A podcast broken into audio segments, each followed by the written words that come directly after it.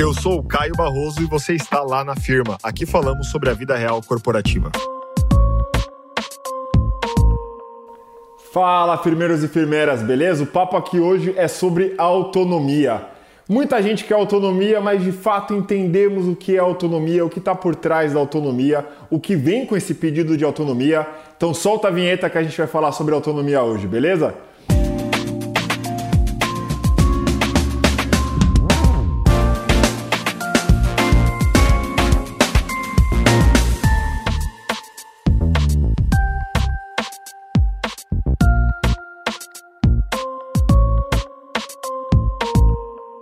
Bom, galera, bora lá. A gente sabe que muitas pessoas querem autonomia o tempo todo e a gente vê esse reflexo muito nas pessoas que estão entrando agora no mercado de trabalho.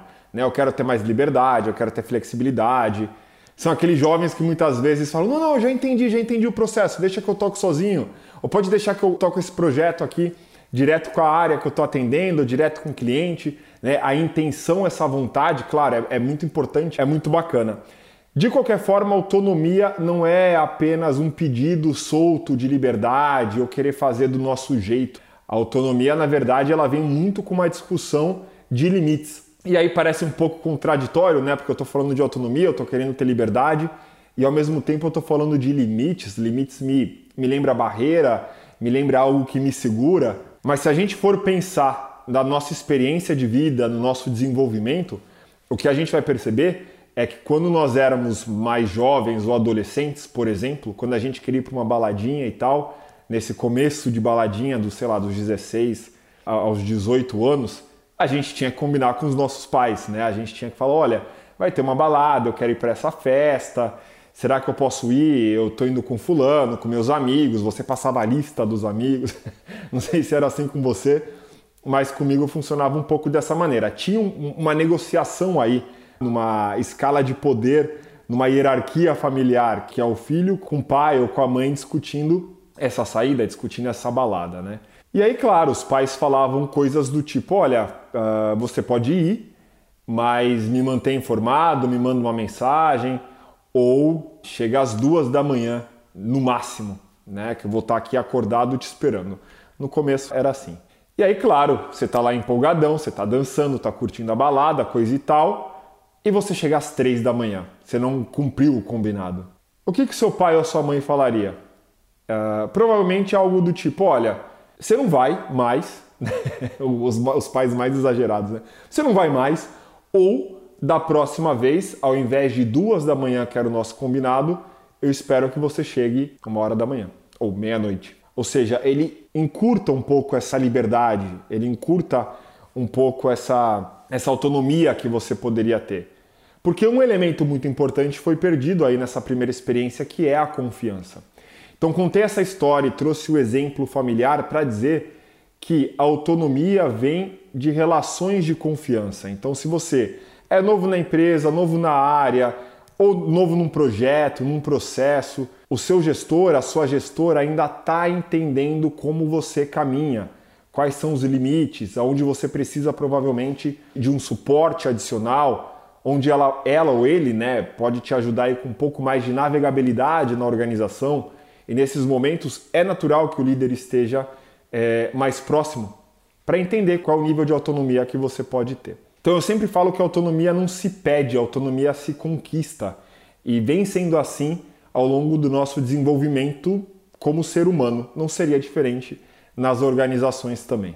Uh, então, a autonomia ela vem por uma característica aí de, de tempo, de confiança, e a autonomia ela pode ser facilmente discutida e conquistada se você também tem a capacidade de alinhar alguns temas, de fazer alguns combinados. O que isso quer dizer? Se você tem um projeto novo, um processo novo, está em outra área, né, é, mas você já se sente muitas vezes preparado, confiante para ter mais espaço, para ter mais autonomia, Entenda a visão do teu líder, né, da tua líder. Você pode perguntar, olha, diante da minha experiência, do que eu tenho feito em outros setores, ou em outras empresas, ou em outras áreas, até onde eu posso ir? Como é que você enxerga essa autonomia nesse projeto?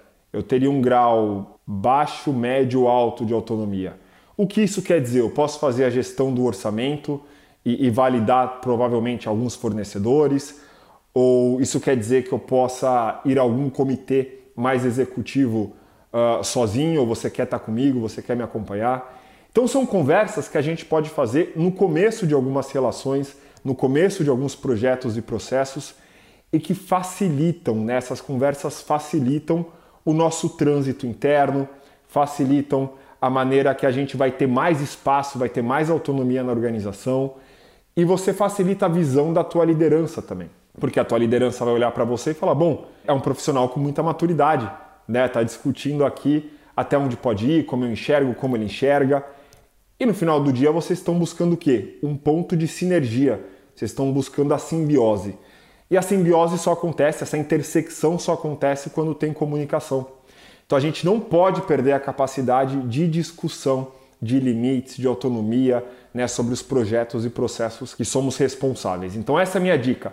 Se comunique muito para você ter mais autonomia, utilize das suas experiências, das suas conquistas, das boas práticas para que você consiga avançar cada vez mais e traga, traga a liderança cada vez mais para perto de você, que dessa forma a autonomia ela acontece, na né? autonomia ela chega de uma maneira bastante natural. Então queria deixar esse recado para vocês. Autonomia não se pede, autonomia se conquista e converse muito com a liderança para que você consiga se desenvolver e caminhar cada vez mais sozinho, se esse for o seu perfil também, se a autonomia faz sentido para o perfil de profissional que você é, ou que você quer ser no curto prazo. Beleza?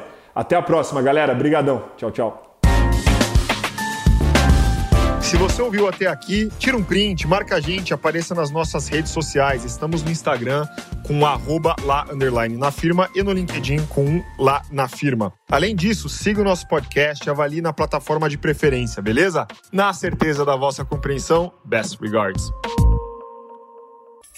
Uma produção, voz e conteúdo.